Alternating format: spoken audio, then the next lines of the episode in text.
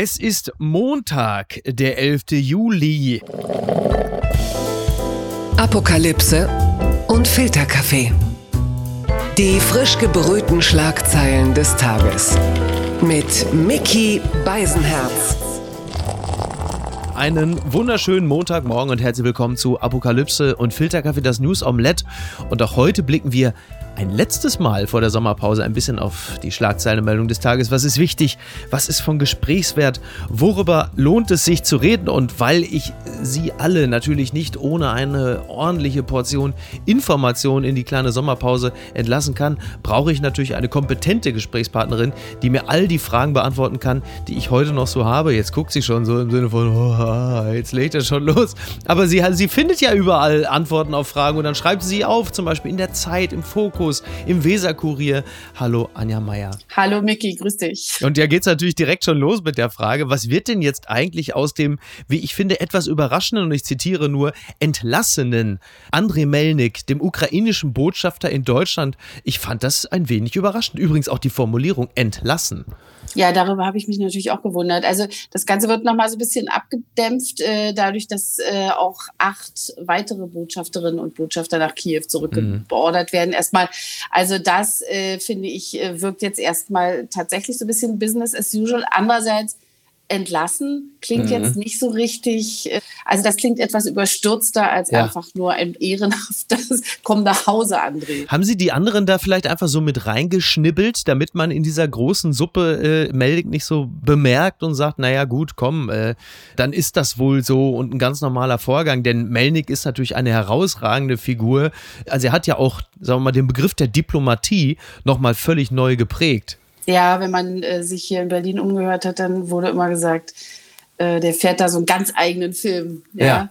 Aber ich frage mich auch manchmal, ob wir das nicht äh, auch ein bisschen äh, wichtiger genommen haben, als es ist. Mhm. Ja, weil es erstens so ein bisschen das, das Höflichkeitsparkett, was wir so kennen, das weiche, geölte, diplomatische Parkett, hat er ja verlassen. Ja. ja das hat uns natürlich, also haben es halt viele Leute total gekränkt. Ja, mhm. das sind wir hier nicht gewöhnt.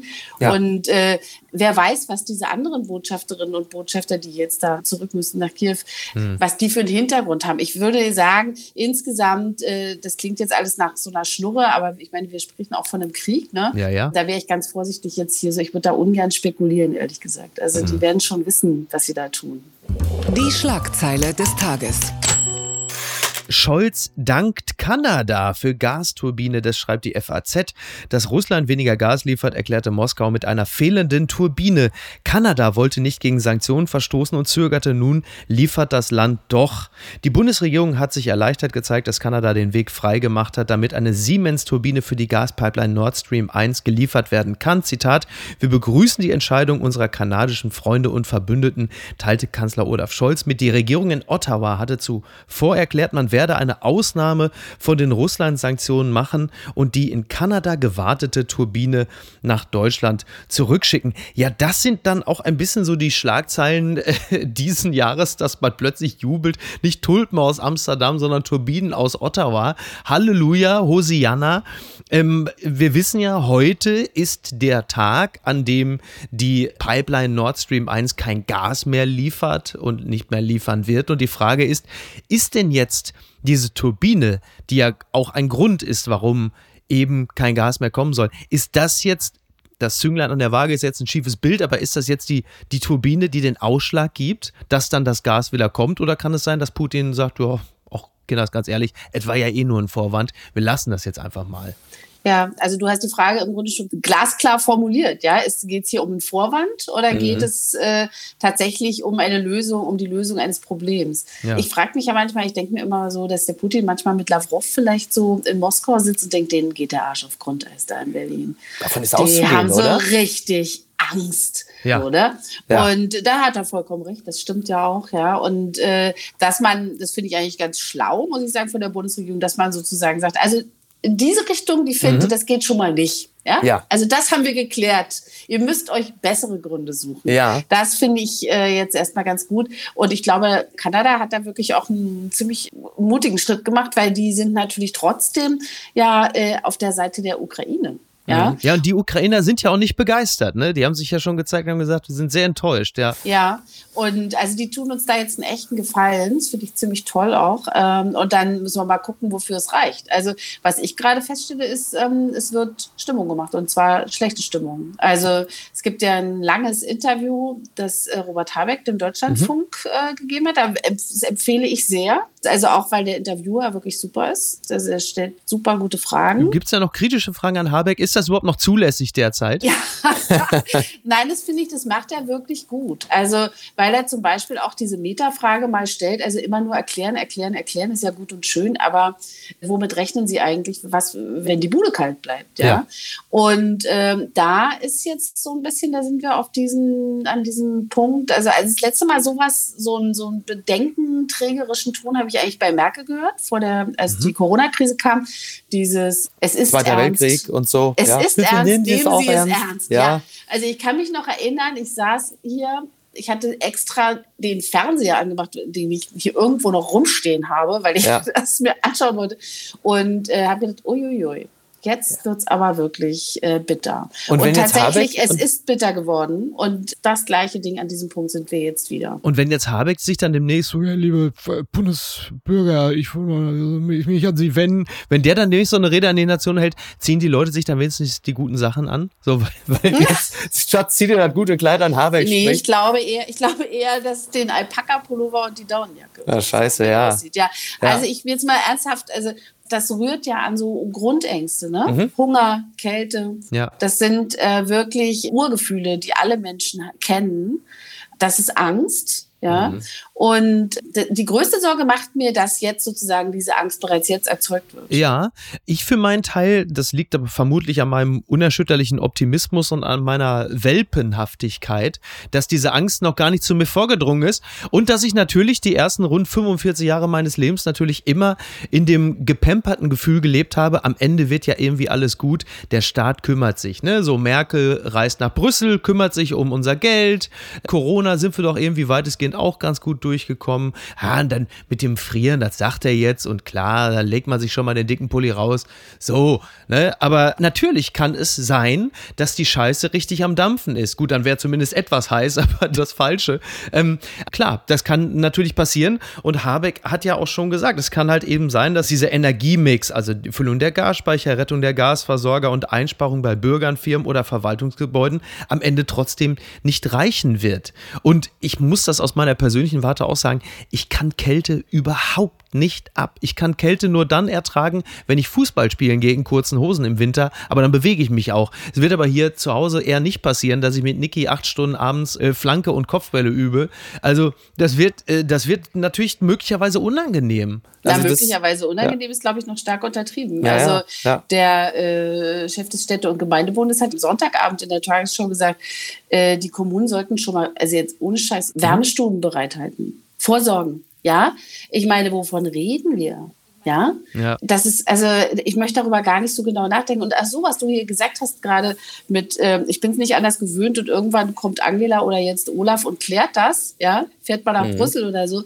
Also ich will jetzt nicht sagen, ich hätte gehungert und gefroren, aber Mangel habe ich als Ostdeutsche natürlich erlebt. Ja, Und äh, dass sowas tatsächlich sein kann und passieren kann und dass du schier wahnsinnig wirst, weil du Dinge nicht lösen kannst, du kannst sie einfach nicht lösen, das ist eine Erfahrung, die habe ich und die ist nicht witzig. Das, also, und man weiß, was da passiert ist, ja. Also damals gab es äh, einen Aufbruch, einen politischen. Ja, das, äh, um jetzt diesen ganz kurzen äh, Seitenaspekt noch eben äh, mit aufzunehmen, äh, so etwas ähnliches erlebt man ja gerade in Sri Lanka, wo halt eben auch Knappheit von Benzin beispielsweise und Energieversorgung dazu führt, dass die Bevölkerung den Palast des Präsidenten stürmt und dann friedlich, also es gab keine Gewalt, dann aber im Pool des Präsidenten planscht und äh, auch mal sein Schlafzimmer so mal inspiziert und besichtigt und sagt, da sind die, seine Ohrstöpsel und seine Unterhosen. Also das, mal gucken, ob jetzt irgendwie demnächst dann äh, wir uns die Unterhosen-Kollektion von Olaf Scholz angucken werden.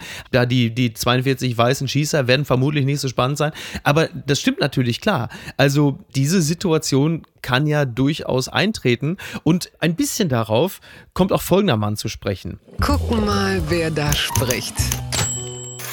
ARD Sommerinterview mit Söder. Mehr Entlastung weiter Atomenergie. Das zitiert die Tagesschau. CSU-Chef Söder hat im ARD-Sommerinterview den Umgang der Ampel mit der aktuellen Krise scharf kritisiert. Er forderte erneut den Weiterbetrieb von Atomkraftwerken und mehr Entlastungen für die Bürgerinnen und Bürger.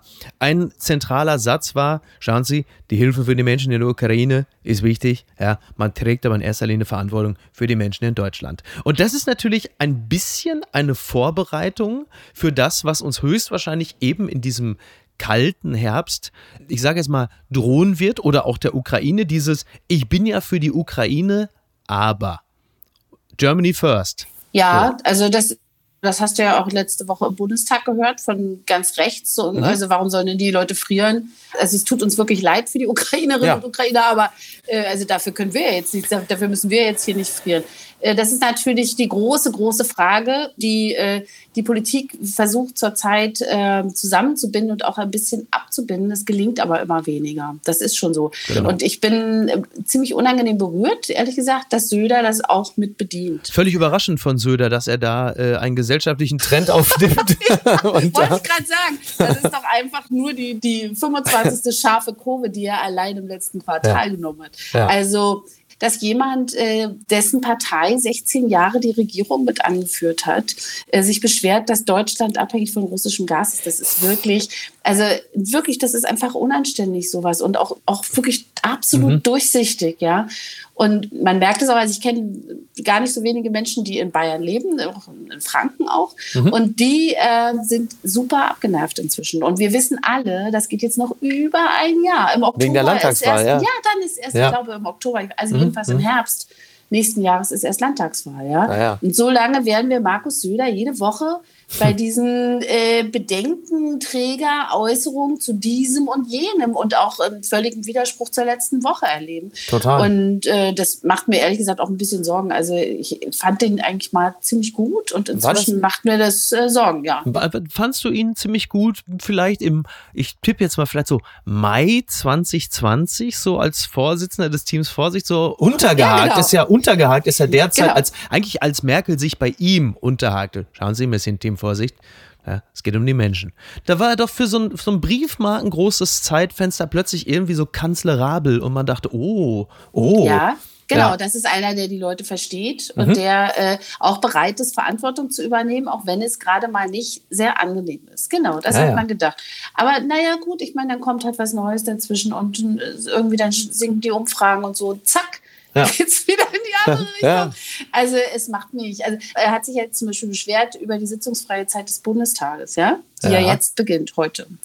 Und die geht bis Anfang September, das sind acht Wochen. Mhm. Und äh, wenn du dann mal schaust, wann der Bayerische Landtag äh, Päuschen ja. macht, ja, 21. Juli bis 27. September. Sitzungsfreie Hoppla. Zeit. Hoppla. Ja, also wo man wirklich so denkt, äh, ich glaube, der, der denkt, die Leute haben alle kein Google oder so, ja. Also, Aber er bläst ja auch einfach gerne einen raus. Ja, er bläst, ja, ja er ja, ja. einfach gerne einen raus. Aber ich meine, wir sind im Internetzeit, also du kannst nicht jede Woche irgendwie dir was Neues ausdenken und behaupten, was ich gestern gesagt habe, war nicht so. Also, also mein Liebling von Söder ist ja immer noch, weil es halt einfach in seiner Banalität in der Postulation wirklich unübertroffen ist, was er halt eben, und ne, das ist derselbe Mensch, der jetzt gerade eben sagte, ich bin ja auch für die Ukraine, schauen Sie, aber es muss warm bleiben. Und dieser Satz war, was wir brauchen, das ist ein Stoppschild für Putin. Wo du sagst, das ist also wirklich eine absolute, eine wirklich eine absolute Phrase, da ist ja nun wirklich gar nichts dahinter. Und jetzt hat er ja auch, also für sich ist ja das Stoppschild für Putin ist mehr Waffen, weniger Sanktionen. So, das ist jetzt eine These. So, ja. aber ja, mhm. ob die ja, aufgeht? Du, mal gucken. Ja, ja. Naja, das ist eben der, der, der Zauber der Opposition im Bund. Ne? Ja. Also du, du kannst halt CSU-Chef sein und du kannst so tun, es wäre alles, was, wo, an, der Punkt, an dem wir hier gerade sind, als, als Gesellschaft, als Land, in Europa, in der Welt, damit hat er gar nichts mehr zu tun. Wobei ja dieses, dieses Sommerinterview mit Matthias Deiss, da würde ich jetzt mal kühn behaupten, näher wird er dem Regierungsviertel vermutlich nie wieder kommen. Das hat ihm ja sichtbar gut gefallen. Da. Hat ihm richtig gut gefallen, ja. Haben wir schon er gesehen, war ne? Ganz bei sich, ja, ja. ja, ja. ja. Also es, ist, es ist wirklich ja. übrigens das kleine, würde ihm schon schmecken. Ja, ne, oder? Das hat man schon gemerkt. Oh, ja. Äh, kleine Randnotiz noch. In Bayern kam es zu einem interessanten Vorfall. Und zwar soll ein Motorradfahrer einen Schriftzug auf seinem Kennzeichen gehabt haben. Das Kennzeichen wurde überklebt mit dem Schriftzug Söder muss weg. Als die Polizei ihn deshalb anhalten wollte, da soll er in gefährlicher Manier geflüchtet sein. Und dann ist Armin Laschet mit dem Motorrad direkt durch nach Sylt geheizt. Ja, ist das richtig? das weiß ich nicht. Na gut. Also dann wählen wir mal folgende Überleitung, denn es ist ja so, dass heute der Rat der Euro-FinanzministerInnen tagt. So, und da ist ja dann einer dabei, der noch an diesem Wochenende sich äh, auf Sylt vergnügt hat und das natürlich auch äh, völlig zu Recht. Bitte empören Sie sich jetzt. Christian Lindner feiert auf Sylt die Bundesprominenten Hochzeit. So schreibt es Sebastian Hammelele, der aus Westerland berichtet für den Spiegel. Sylt im Ausnahmezustand. Christian Lindner heiratet Franka Lehfeld. Sie feiern wie Celebrities. Die Security übernimmt der öffentliche Dienst. Das Hochzeitspaar setzt ganz neue Maßstäbe für eine, Zitat, private Feier, die du, liebe Anja, höchstwahrscheinlich auch intensiv verfolgt haben wirst. Denke ich mal. Äh, es ging so, ehrlich gesagt. also es ging so, man guckt sich natürlich irgendwie an, man will es wissen, man will sehen, das Kleid, ne? man will das sehen. Ich habe RTL exklusiv verschlungen. Sag's, wie es ist. Ja, also da guckt man schon hin, ja, doch, mhm. doch. Äh, aber ich muss sagen, herzlichen Glückwunsch einfach mal. Ja. ja. Und äh, okay, der Zeitpunkt ist vielleicht nicht so gut, wenn jetzt gerade irgendwie äh, für Langzeitarbeitslose die, die Bundesmittel mhm. gestrichen werden sollen. Aber wann ist der Zeitpunkt schon gut? Also es ist, du kannst es nur genau. falsch machen. Genau, das ist nämlich, also ich, ich fand ja irgendwie, kartoffeliger war Deutschland selten als an diesem Wochenende, wo, wo ich dachte, mein Gott, was sich da alles entlädt. Ich habe die Bilder von Sylt gesehen. Ich muss zunächst einmal sagen, wenn ich das mitbezahle, dann möchte ich aber Bilder aus der Toskana sehen. Ich will nicht diese windige Scheiße da oben auf Sylt. Ich will nicht, dass da Leute bei 16 Grad da irgendwie halb weggeweht werden, dass mir selber kalt wird. Ich will nicht diese Trekking-Sandalen. Ich will auch nicht irgendwelche Windbreaker, sondern ich will halt dann einfach wirklich cremefarbene Kleider. Ich will leichte Sommeranzüge. Ich möchte den Campari Pinienschatten. Pinienschatten. Ja, genau. Ich zahle genau. das doch mit. Ich war ja. bitter. Das ist eigentlich das Einzige, was mich wirklich bitter enttäuscht hat. Ich wollte die Fotos aus der Toskana und die Bilder. Und ich will dann nicht irgendwie äh, wieder Dieter Nur wegge. Das ist übrigens mhm. für Dieter Nur wird's in, in der nächsten Zeit bei Twitter nicht einfacher, seitdem er auf der Hochzeit von Christian Lindner aufgetaucht ist. Zusammen mit, mit Merz und Frank Thelen. Das ja. will ich auch nochmal sagen. Und dann natürlich der, der viel zitierte Friedrich Merz, unser Maverick, das wird ja auch gerne mal in einen Topf geworfen. Leute, die sonst sehr korrekt sind, Propellermaschine und Privatjet. Da muss man ja auch mal die Feinheiten betrachten, ne? Ja, also ich finde ja, dass äh, es ist, war kein Geheimnis, dass Friedrich Merz einen Flugschein hat und auch ein Flugzeug besitzt. Und insofern, ich war ganz happy, das mal gesehen zu haben. Ich, das, ja, das will ja. man mal wissen. Oder? Das will man doch mal. Ey, dafür hat man ja. doch einen Pilotenschein, genau ja. für so ein Wochenende, dass man sagt, so, jetzt komm hier, jetzt ab wir fliegen. Ja. Äh, ganz ehrlich, also ich verstehe das natürlich, ich, ich, sehe das natürlich alles, die Kapitalismus, die Konsumkritik, äh, den Klimaschutz, natürlich sehe ich das alles. Das ist doch alles völlig klar. Weißt du, warum mich das erinnert hat? An so Rivalen der Rennbahn und so. Diese alten oh, 80er Jahre. Stimmt. So, so diese Herbert so, Lichtenfeld, ja, ZDF, Wolfgang so Rademann. Ja, genau, da kommt dann so einer ja. reingejettet und dann mit so einem Hochglanzauto kommt die Braut noch rein und so.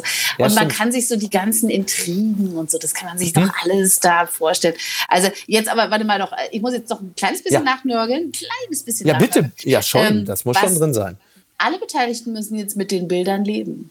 Und zwar in ja. einer Zeit, die nicht einfacher wird in mhm. den nächsten Wochen mhm. und Monaten. Und da will ich kein Geheule hören. Ja, ja, das ja, ist jetzt ja. hier wirklich selbst produziert, selbst hergestellt, höchstpersönlich. Ja, vor allem mit der Bildzeitung auch noch, ne? Also es gibt ja den berühmten Fahrschuh mit der Bild in diesem Falle.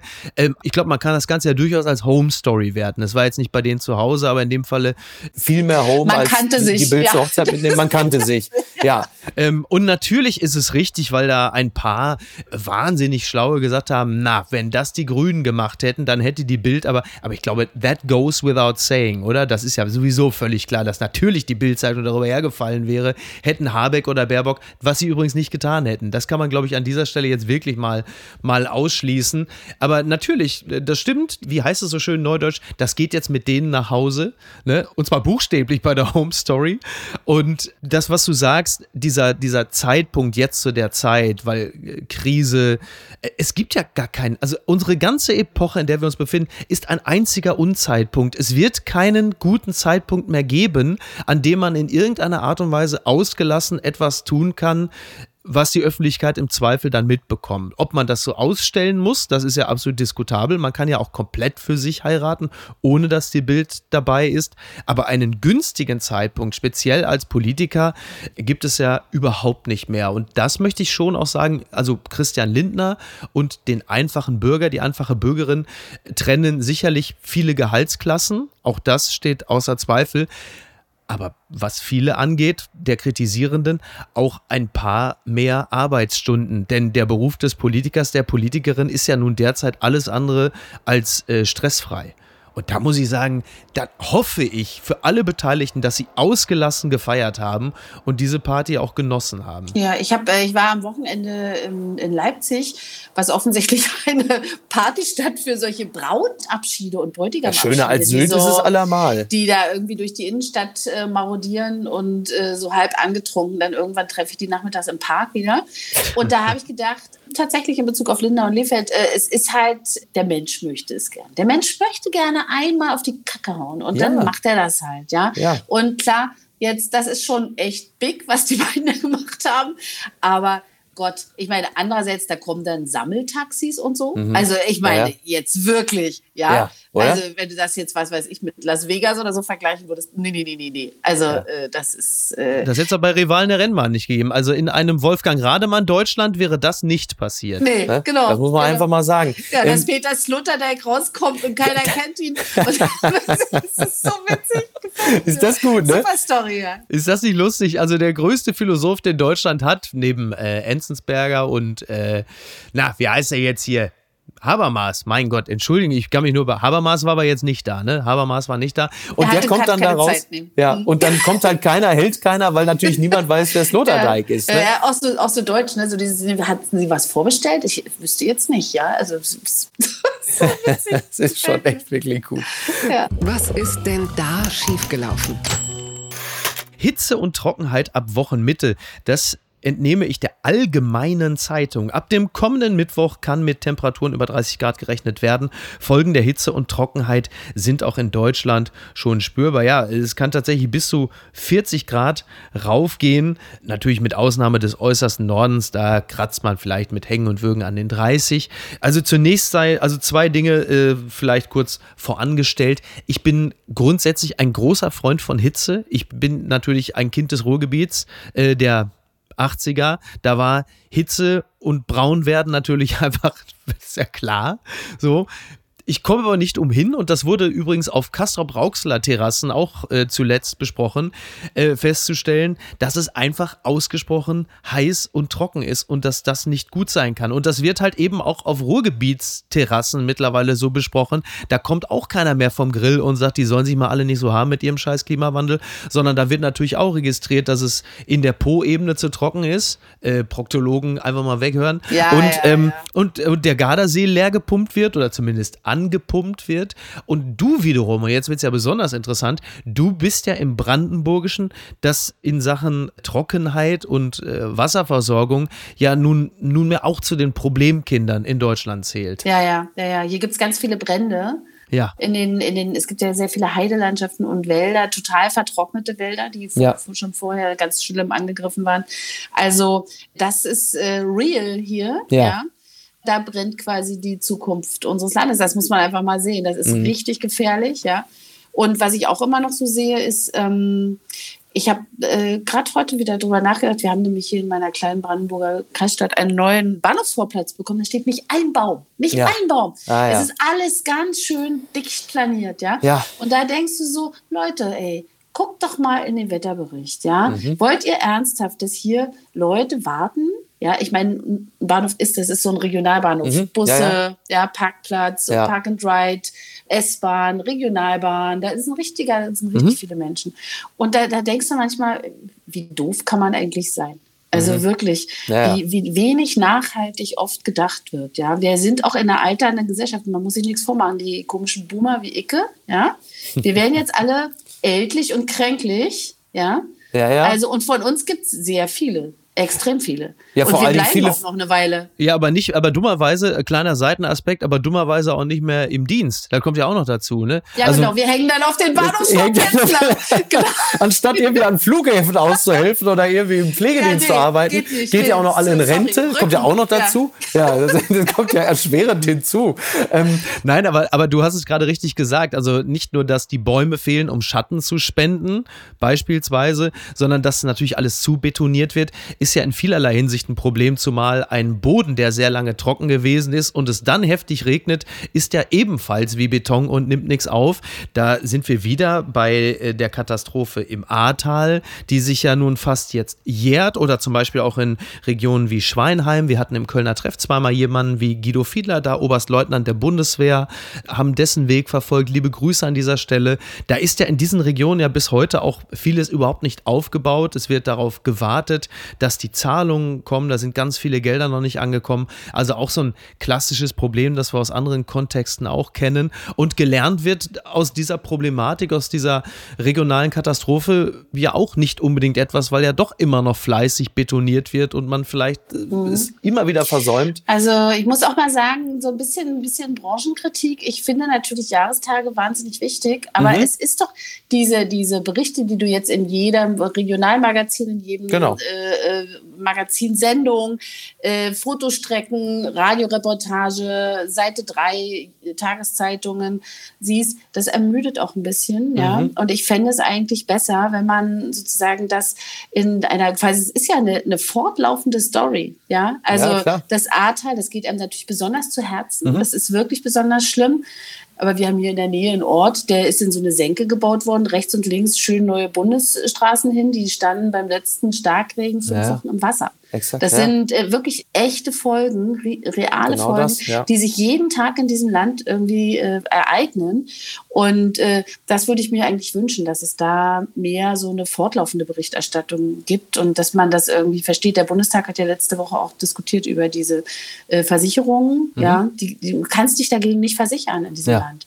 Einerseits jeder weiß, dass es schlimmer wird, aber du kannst eigentlich nichts machen. Eigentlich erstaunlich, ne? Aber das hat vielleicht auch ein bisschen damit zu tun, dass alle schon implizit mitdenken, dass es einfach eine Kaskade von, ähm, wie, wie nennen wir es jetzt eigentlich, Naturkatastrophen, äh, Wetterphänomene, mir, mir fehlt da manchmal so ein bisschen die genaue Terminologie gibt, die am Ende aber natürlich Schäden in Millionenhöhe verursachen. Es sind ist wirklich ein großer Ja. Kummer. Also ich habe inzwischen so einen Schott hier in meinem Keller, wie man es vom Reiben kennt oder so, ja?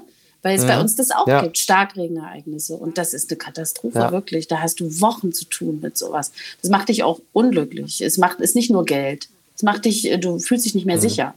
Also nicht so witzig. Ja, aber ich bin auch, dahin, ich mag auch gerne warmes Wetter, aber ich denke dann halt so an meine alten Eltern und so und denke mir gleich so, oh nee, nee, ey, scheiße. Ja. ja. Meine Das Oma ist wird wieder hart. 97. Ja. ja. Gewinner des Tages. Djokovic zum siebten Mal Wimbledon-König. Spektakel gegen Kyrgios. Das meldet Web.de in einem emotionalen und hochklassigen Finale gewinnt Novak Djokovic zum siebten Mal den Rasenklassiker in Wimbledon. Herausforderer Nick Kyrgios fängt brillant an, untermauert aber wieder auch sein negatives Image. Ja, bei Djokovic war es so, er hat am Ende die Arme ausgebreitet, nahm ein Stück Rasen in den Mund und legte sich überglücklich auf den Boden. Das dürfte übrigens das erste Mal sein, dass Novak Djokovic äh, unkritisch einfach etwas zu sich genommen hat. Ich gerade sagen. Ich, das wollte ich gerade sagen, weil also Ja. allem, was man so hört, gerade die Tennisspieler, die sind ja wahnsinnig diszipliniert. Ja, manche. Also Kirgios zum Beispiel nicht. Ne? Also Kirgios ist ja genau das Gegenteil. Das war ja ein interessantes Duell. Übrigens auch, da konnten wir unsere, unsere tief sitzenden und möglicherweise auch erst erlernten Aversionen jetzt dann auch mal gegenüberstellen. Also du hast auf der einen Seite den Impfverweigerer gegen den Manierenskeptiker Kirgios, der dann natürlich auch wieder, also Kirgios hat ja quasi mit dem Schiedsrichter so viel diskutiert und ihn beschimpft, wie zuletzt Djokovic, australische Einreisebeamte. Und äh, am Ende hat dann aber Djokovic gewonnen. Und wir müssen uns ja wieder einmal die Frage stellen, auch resümierend, was da im Januar in Australien los war, vor den Australian Open. Äh, wo liegen denn jetzt unsere Sympathien? Haben wir jetzt das ganze Impfthema bei Djokovic vergessen? Oder sitzt das noch so tief, dass wir dem Sportler den Sieg nicht gönnen? Wo, wo stehen wir denn da jetzt? Klammer auf. Als Gesellschaft, Klammer zu. das ganz also, große Rad, ne? Ja, das ja. ganz große Rad. Also im Prinzip ist jetzt nicht böse gemeint. Ich, ich, ich schaue auch gerne Tennis und natürlich habe ich das verfolgt mit Djokovic damals. Aber es kann einem auch relativ wurscht sein mhm. mal. Also äh, ja, ne? ja, ich werde ihm das nicht vergessen damals, diese, diesen Aufruhr, den er da, also und diese Lügerei und so, wirklich. Also sehr, sehr unangenehm war das. Also da hat sich einer wahnsinnig wichtig genommen. Aber das muss man bei, bei Djokovic bei aller Kritik sagen. Er ist aber auch einfach wirklich jemand, der zutiefst an diese ganze, ja, wie soll man das nennen, ähm, an diese individuelle Medizinethik glaubt. Das heißt, eine Impfung ist für den einfach wirklich wie ein Akt der Gewalt und dass er sich dann natürlich so gewehrt hat, andererseits natürlich unbedingt das Turnier spielen wollte, weil das halt eben seine andere große Leidenschaft ist. Das muss man vielleicht zumindest immer. Entschuldigung. Das, das eine ist die, sozusagen die Leidenschaft für seine genau. Privatwissenschaft, ja. Und ja, richtig. Und das andere ist der Job. Ja, ja. ja. Naja, aber, aber ich habe da immer noch eine gewisse Milde für sowas, wenn die zumindest zutiefst daran glauben und jetzt nicht wie Ballweg, der Chef der Querdenkerbewegung, die Leute einfach nur abzocken will. Ähm, da habe ich dann immer noch einen Softspot, weil ich denke, wenn sie zumindest dran glauben, also wenn sie zutiefst davon überzeugt sind, dann können sie aus ihrer eigenen Logik ja auch nicht anders. Du kannst natürlich wegbleiben, aber da ist dann wiederum der Leistungssportler, der das andere Extrem ist in diesem möglicherweise etwas verquer denkenden Menschen. Naja, es wird vermutlich sowieso das letzte große Turnier sein, das er in diesem Jahr gewinnt, denn die anderen, ähm, nach allem, was ich weiß, wollen ja immer noch ein Impfzertifikat sehen. Kann sein, diese, dass es sich jetzt diese ändert. Spinner. Diese Spinner. ja. Unverständlich. Was soll das? Absolut unverständlich. Ja, ja. Und dann ist halt noch Nick Kyrgios, der ist ja, also im Halbfinale ist er ja so durchmarschiert, denn der größte Gegner von Nadal, der ja möglicherweise der Gegner von Djokovic gewesen wäre im Finale, der größte Gegner von Nadal ist ja mittlerweile dessen eigener Körper. Und Kyrgios ist halt eine absolute Krawallschachtel. Ich sag mal so, also wie der mit Leuten umgeht, ist so frei nach Hanke. Es gibt keinen, den er nicht innerhalb von zehn Minuten bis an sein Lebensende gedemütigt hätte. Und so, aber ja, ja, richtig, ja. richtig sympathisch. Ja, ja, absolut, absolut sympathisch. Ja, ja. Ganz weit vorne. Und dann kommen wir noch einmal ganz kurz Richtung Australien. Neuer Dschungelcamp-Moderator Jan Köppen. Zitat, ich passe da ganz gut rein, so zitiert ihn die Gala. Jan Köppen moderiert als Nachfolger von Daniel Hartwig an der Seite von Sonja Ziedlow das Dschungelcamp. Deshalb passt er gut in die Show. Äh, eine, wie ich finde, gar nicht so überraschende Wahl, da Jan Köppen bei RTL schon diverse erfolgreiche Formate äh, sehr gut moderiert. Trotzdem ging es ja zwischenzeitlich, sind ja so ein paar Namen spekuliert worden. Oliver Pocher, äh, Kristall musste sich bei Twitter mehrfach als Hashtag durchbeleidigen lassen, nur weil darüber spekuliert wurde, dass er es, das ist ja auch so ein bisschen der Zeitgeist. Also Menschen trennten bei Twitter, obwohl sie aktiv überhaupt nichts gemacht haben, nur weil sie als Name gehandelt werden für eine Sendung und lesen dann einfach 48 Stunden lang jede Beleidigung über sich, wo du da sitzt und sagst, ich habe hab da überhaupt nichts gemacht. Finde ich auch irgendwie interessant. Für dich als mutmaßlich riesigen Fan des Dschungelcamps bedeutet diese Personalie was? Richtig was. Nein, ohne Scheiß, es ist mir ein bisschen peinlich. Aber mhm. ich habe gedacht, ich lasse ihn einfach mal weiterreden. Ja. Äh, aber Funktioniert bei mir in der Regel mich, immer gut. Jetzt fragst du mich, ja. äh, es tut mir leid, ich gucke das mhm. nicht. Ja. Ich habe auch, ich weiß nicht, vielleicht äh, stellt sich dieses äh, Wartezimmerphänomen auch schon bei dir ein. Du nimmst so eine, so eine äh, Hochglanzzeitschrift beim, ja. beim Arzt in die Hand ja. oder bei der Ärztin und denkst, kenne ich nicht, kenne ich nicht, kenne ich mhm. nicht, kenne ich mhm. nicht. Und dann denkst okay. Ja. Tja, meine Helden werden alt oder kommen nicht mehr vor oder so, ist egal. Ist aber auch nicht so wichtig. Ja. So. Aber ich habe ja äh, erwachsene Töchter, vor allem eine, die guckt das äh, also so. so richtig partymäßig. Liebe Grüße. Ja, liebe Grüße. ja, auch von mir, ganz liebe Grüße. Ja. Und die amüsiert sich immer, weil ich äh, echt nichts schnalle. Nix. Hm. Ja. Aber das ist auch, ist auch okay. Also ich bilde mir darauf nichts ein, aber ich muss das jetzt auch nicht mehr nachholen. Äh, interessant ist es ja, äh, ich glaube, wir werden im Januar, sofern uns keine Corona-Variante einen Strich durch die Rechnung macht oder einfach wieder mal Brände, wir werden im Januar anders auf die Prominenten blicken, die da in Australien sitzen, und zwar neidvoll. Aus einem ganz einfachen Grunde. Und das hat etwas mit dem Anfang dieser Sendung zu tun. Denn du hast natürlich zwölf Prominente und zwei Moderatoren, die im Warmen sitzen im Januar. Und zwar einen ganzen Monat lang. Und da gibt es, glaube ich, mittlerweile so den ein oder anderen äh, Kandidaten aus dem aus dem Volke, der sich wahrscheinlich so als, als Kandidat, so als, ja Ja, was ist das dann so? Wildcard. Per Wildcard darf er dazukommen, würde sagen, immer, äh, gib mir 42 Känguruhoden, ich leg mich in jeden Kakerlakensack. Wenn ich nur einen Monat da im Warmen sitzen ja, kann. Die gute alte Fernreise. Sie ist nicht mehr planbar. Absolut. Total. Also da tut sich nochmal was ganz Neues auf. Plötzlich werden wir neidisch auf, keine Ahnung, Boris Becker kann nicht, der ist in einem anderen Camp, aber Oh, ansonsten, ne? es ja, tut so weh. Ja. Es tut weh, ne? Es tut Ja, immer noch weh, tut oder? Ja, ja. es tut weh. ja, ja, verstehe ich. Dann kommen wir nochmal hierzu. Fun Fact Pregnant Texas woman driving an HOV lane told police her unborn child counted as a passenger. Das meldet eine Seite namens chrome.com. Das ist, also die Meldung fand ich toll. Das wollte ich hinten raus unbedingt noch machen, denn äh, das ist ja eine sehr, sehr clevere Argumentation, gerade in den USA derzeit natürlich besonders heiß gehandelt seit Roe v. Wade.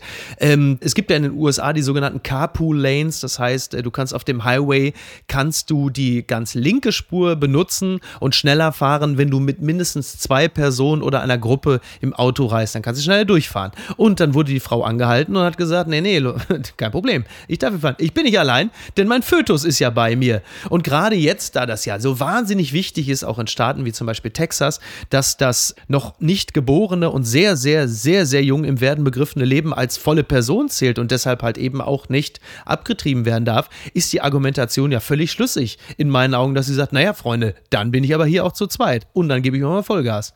Ist doch eigentlich schlau. Ja, ist eigentlich schlau, also wenn der Hintergrund nicht so furchtbar traurig wäre. Eigentlich ist es ja, es ist, es ist ganz witzig eigentlich, ja. Oder? Dass man sozusagen sagt, tja Leute, wenn schon, denn schon. Ja, naja, bitte, oder? Ja, finde ich gut. Da kann man, glaube ich, demnächst auch günstiger Doppelzimmer buchen in Hotels und so. Kriegt man eine günstige Rate, wenn man sagt, was wollt ihr denn eigentlich von mir? Ich bin doch zu zweit. Aber mit wem? Ja, mit, ja mit, ich habe einen Ultraschall mit, ja, genau. Ein Job. Ah, es ist halt alles ein Wahnsinn. Aber komm, dann, dann will ich dir also ganz zum Schluss noch das hier liefern. Und was schreibt eigentlich die Bild? Denn das hat ja hier Tradition. Post von Wagner. Ich dusche kalt. Wir erregen uns, dass ein Vermieter uns zu bestimmten Zeiten nicht warm duschen lässt. Ich weiß nicht, wie wir uns erregen, wenn wir unsere Straßenbeleuchtung herunternehmen, die Ampeln langsamer schalten, unsere Schwimmbäder im Winter nicht mehr heizen. Es ist Krieg. Es ist Krieg im Badezimmer. Ich habe mich entschieden, kalt zu duschen. Wir Deutschen waren verwöhnt, in eine Friedenswolle gepackt. Wir glaubten, wir wären glücklich. Der Vermieter, der das Warmduschen reglementiert, ist der Angsthase Nummer eins. Seine Angst ist begründet. Niemand weiß, wie unser Leben weiter wird. Kalt duschen ist das kleinste Übel. Kalt duschen gegen Putin. Ich mache das jetzt jeden Morgen. Herzlichst, Ihr Franz Josef Wagner. Ja, also kalt. Ich glaube, die größte Lüge ist bei Franz Josef Wagner, dass er sagt, er macht das morgens. Ich glaube, wenn der kalt duschen geht, dann ist für einige der Arbeitstag schon halb vorbei. Da muss die Wohnung aber gut geheizt sein, genau. Nee, aber ich ehrlich gesagt, Friedenswolle ist schon geil. Das ist, das habe ich auch gedacht. Also Friedenswolle. Wirklich, ne? Ja. Ja. Wirklich, fand ich auch. Und das ist halt wieder Classic Wagner, ne? In all dem Wahnsinn, das ist so ein bisschen so die, die Flaschenpost, ne? Also du hast ja einerseits die leere Pulle, aber da, da drin Kann irgendwie dann doch mal Irgendwas ist irgendwas. da drin, ja. Genau. Oder? Ja. Aber leider auch ein ganz schönes Kopfkino, das Ja, ich ja. jetzt leider nicht mehr. Oh mein Gott, stimmt. Ach, scheiße, ja. Jetzt hast du Kubicki gerade aus deinem Gehirn gestrichen Gell? seit ein paar Tagen. scheiße. Oh boy. Naja, naja, Anja, du, äh, wir haben es hinter uns. Ich kann jetzt in die Sommerpause gehen. Vier Wochen. Ne? Das freut, das freut mich für dich, wirklich. Das Ja. ist schön. Das, ist wirklich gut. Das ja. ist äh, gut und gesund. Ähm, also Putin kann uns vielleicht den Gashahn abdrehen, aber unseren Podcast kann er natürlich nicht ganz stoppen. Deswegen wird der Kollege Feldenkirchen hier regelmäßig äh, die Grundversorgung äh, herstellen. Äh, möglicherweise möchtest du ihn ja auch mal besuchen. Also ich meine, der ist ja nun wirklich. ja, Schlagfertige, kompetente Gesprächspartnerin kann er immer gebrauchen, ne? ja, ja, klar. Sonst klar. dreht er uns ja komplett durch, ne? Der braucht ja auch ein Regulativ. Ja, gerne. Aber schön, ich freue mich für dich, dass du, oder ich mache ja erst äh, viel später Urlaub, aber ja, hm, naja, doch. Ja. Ich, ich freue mich auch. Ich muss, ich muss sagen, ich werde es wahrscheinlich sehr schnell vermissen. Im Grunde genommen geht es auch gar nicht um das Podcasten und die Inhalte und die Gespräche an sich, nur diese verdammte Technik, dieses kippelige WLAN in irgendwelchen Regionen, von denen ich jetzt noch nicht weiß, ob ich dort sein werde. Das ist halt das, was mich echt Nerven gekostet hat. Und das möchte ich, äh, da möchte ich mir keine Gedanken drüber machen. ja, und vor allem weiß man ja nicht, ob das Equipment ankommt, gerade in deinem Fall. Hör bloß auf. Nur noch Handgepäck. Nur noch am Gepäck. Wirklich. Ja, naja. Anja, vielen Dank. Vielen Dank. Ja, Lass es dir gut gehen. Äh, auf dass der See bei dir um die Ecke nicht austrocknen möge und du einfach vom Steg nicht äh, einfach auf den trockenen Boden springst. Das täte mir sehr leid. Und ansonsten hören wir uns bald wieder. Mach's gut. Genau. Bis Mach's gut, Micky. Mach's ciao, gut. Ciao. Tschüss. Tschüss. Ciao. ciao. Apokalypse und Filtercafé ist eine Studio Bummens Produktion mit freundlicher Unterstützung der Florida Entertainment. Redaktion Niki Hassania. Executive Producer Tobias Baukhage. Produktion Hanna Marahiel. Ton und Schnitt Niki Fränking. Neue Episoden gibt es immer montags, mittwochs, freitags und samstags. Überall, wo es Podcasts gibt. Stimme der Vernunft und unerreicht gute Sprecherin der Rubriken Bettina Rust.